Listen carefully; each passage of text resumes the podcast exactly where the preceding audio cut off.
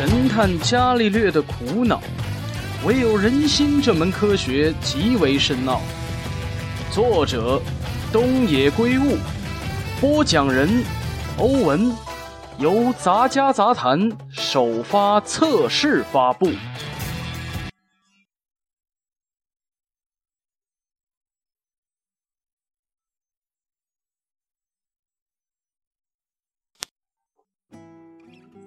第二章，操纵。三，那个街区根本就没有听说过，说是街区，其实根本就不是住宅区、办公区的那种，完全就是郊区啊！说真的，这种时候总会让人感觉东京是真大呀，实在是太大了。结果闹得我们非得这么深更半夜的跑到这里一个离都内一个多小时的地方，看看，这都快十二点了。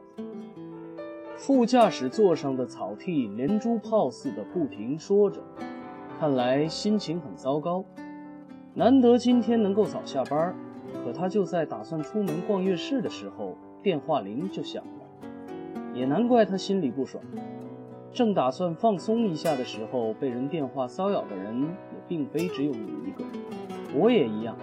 内海勋心里这样想着，他本来也打算一边品尝红酒，一边看 DVD 的，这也是没有办法的，因为这事儿不仅仅是纵火，还有杀人嫌疑。这我知道，正因如此，这事儿才不能完全交给所辖区的人去办，非得用总厅的人来出面。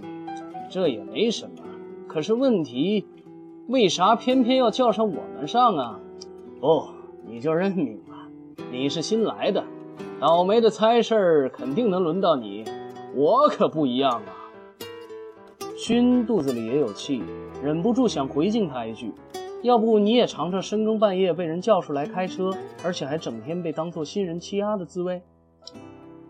光派新人去的话，觉有点不放心嘛。谁不放心？不就是那个老头吗？不就是建工老头吗？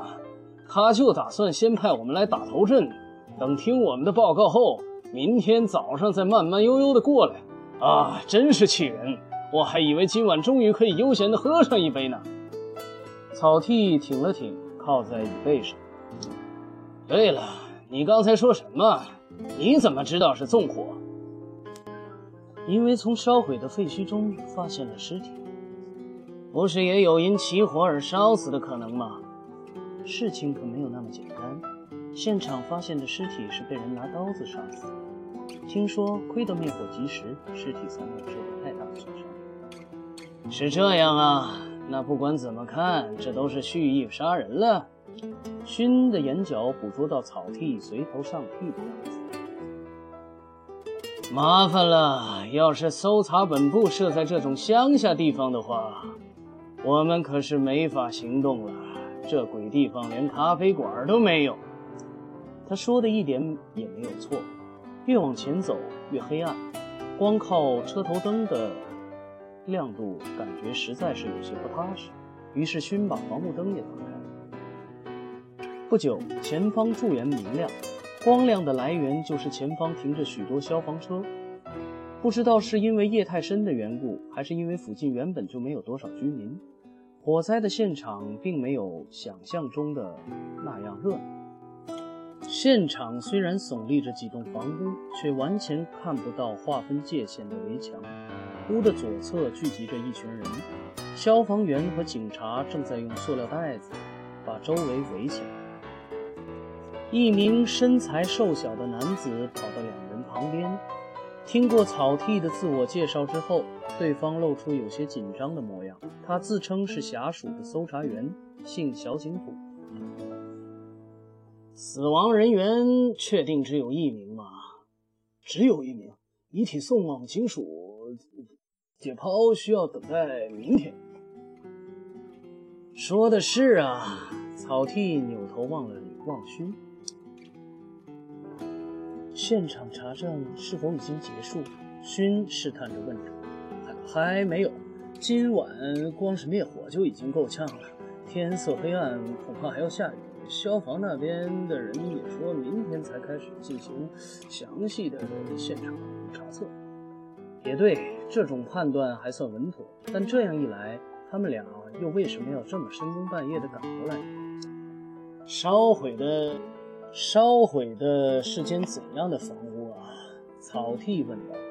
小井土地正站好后，掏出随身手册，是是一家姓游泳的人家。据说烧毁的是他家的别屋，别屋，那就是说，草剃望了望右侧的大房屋，这边就是主屋了。是是的。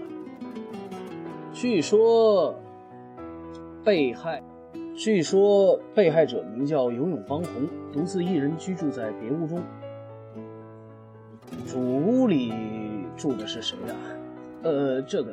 小土警看了看手册，是被是被害人的父亲和呃，这算什么关系呢？说是他的女儿，又感觉不太对。怎么？这个嘛，其中关系有点复杂，是被害人的父亲和他父亲的私生女。今晚还有他父亲的三名学生，呃，不对，应该是四名，似乎是因聚会而来。熏。勋从“学生”这个词判断，这位父亲的职业可能是个教师。他们现在还在主屋里吗？草剃问道。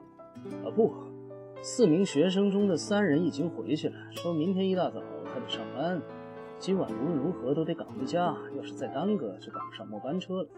其他人呢？嗯，正在待命。可以找他们问问情况吗？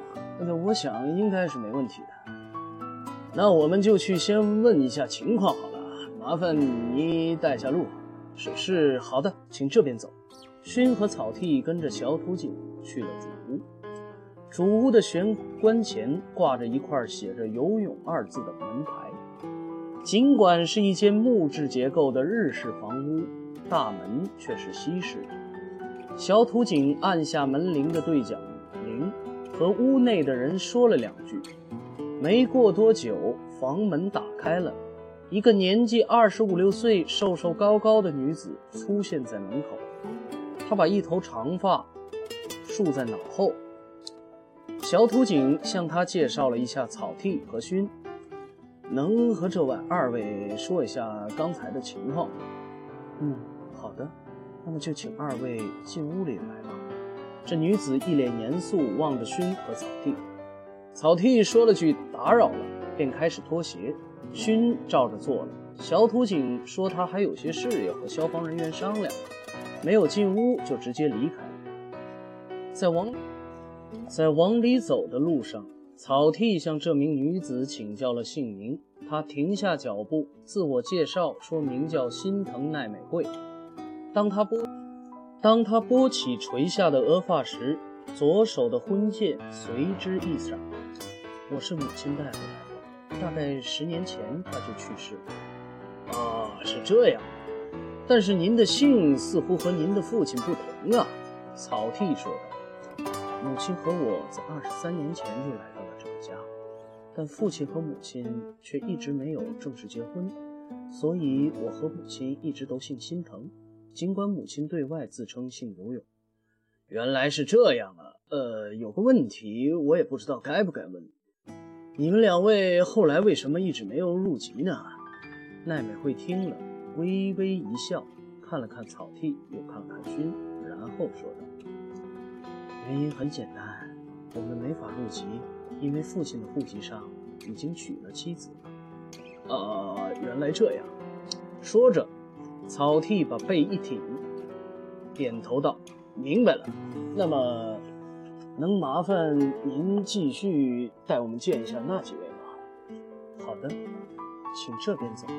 奈美惠再次迈开步子。草剃悄悄瞟了眼熏，那眼神证明似乎他已经嗅到些什么。熏似乎也有同样的感觉，一言不发的他对他轻轻的点了点头。在约有二十叠大的起居室里，等待他们的是一家之主游泳姓郑，游泳坐在轮椅上，一脸沉痛。深夜打搅，十分抱歉。草剃低头行了一个礼。虽然我估计您刚才应该也已经跟这边的警察和消防人员都说过了，但是我们还是想请您复述一下当时的情况。就请您先从当时的目击情况说起吧。呃，这个嘛，其实我并没有目击到起火的那一个瞬间。游泳说道。当时父亲感觉他有点累，正在卧室里休息。奈美惠从旁补充道：“就在我昏昏欲睡的时候，突然周围变得嘈杂起来，我这才想出去看看。我打开窗子，于是就看到了别屋那边已经烧起来了。当时您在哪里呢？”草剃问奈美惠。“我当时和几位客人在这里，突然之间就听到外面传来了响声。”响声？什么样的响声？我想应该是玻璃碎裂的声音吧。当时几位客人也是这样说的。当时几点呢？记得应该是八点多。你们现在跑来问案发时间有什么意义？背后，背后冷不防的响起说话声，而且还是勋听到过的声音。转头一看，原来是一位熟悉不能再熟悉的人。只见他今晚穿了一身平日极少穿的西装。汤川老师，汤川，你怎么会在这儿？草剃略显狼狈地回望了汤川和游泳。呃，你们认识？游泳向汤川问道。他也是帝都大学出身，只不过是社会学系的。当时我和他都参加了羽毛球部。说着，汤川在游泳身旁坐下。是吗？这可真够巧合的，汤川。看来这位刑警先生并不知道你在这里啊。我还真的是不知道，这真是太巧了。草剃说着，直勾勾盯着汤川的脸看。每次出现这样的巧合，我首先都会惯性的去怀疑这样的偶然中是否隐藏着什么必然，但唯独这次，看来没有这个必要了吧。汤川把目光从草剃的脸上移到了熏的脸上，轻轻地点了下头。熏，熏也点头回应。呃，如此看来，游泳先生应该是大学的老师吧？面对草剃的询问，游泳点了点头，说：“曾经是我以前是帝都大学理工学院的助理教授。”他又补充说道。是万年助理教授，原来是这样啊！草剃恍然大悟地说道，接着又看了汤川一眼，问他：“刚才你说我问案发时间毫无意义，这话到底是什么意义？”汤川耸了耸肩，回答说道：“因为相关的情况早已记录在案，当时我的几位朋友目击到火灾发生的那一瞬间，之后应该立刻报了警。”也就是说，只要去查查消防局和警方的记录，您就不会只得到八点多之类的含糊的答案，而是能够掌握更为精确的时间。保保险起见，我已经向打电话的同学问了他手机上显示的通话时间，当时是八点十三分。我知道了，我会参考你的意见。草剃板着脸说。勋把八点十三分这一数字记录在手册上。当时你有没有目击到情况呢？草剃问。我到这里的时候，灭火行动正好结束，而之前暂时出门避难的游泳老师和他们已经回到了这里。因为当时我的几位朋友还在，所以我就向他们询问了一下详细的情况。因此呢，汤川。汤川翘起了二郎腿，抬头望着草剃和熏。今晚的事，你们就来问我好了。偶尔有个警察来找我听取情况，感觉倒也不坏啊。